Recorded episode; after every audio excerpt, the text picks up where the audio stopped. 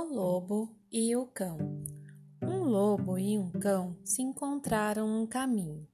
Disse o lobo: Companheiro, você está com um ótimo aspecto, gordo, o pelo lustroso, estou até com inveja. Ora, faça como eu, respondeu o cão.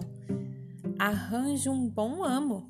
Eu tenho comida na hora certa, sou bem tratado minha única obrigação é latir à noite, quando aparecem ladrões. Venha comigo e você terá o mesmo tratamento.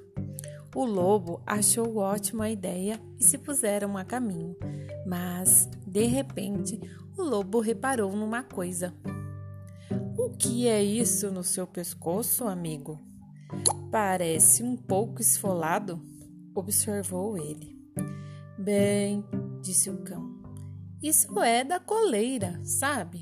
Durante o dia, o meu amo me prende com uma coleira, que é para eu não assustar as pessoas que vêm visitá-lo. O lobo se despediu do amigo ali mesmo. Vamos esquecer, disse ele. Prefiro minha liberdade à sua fartura.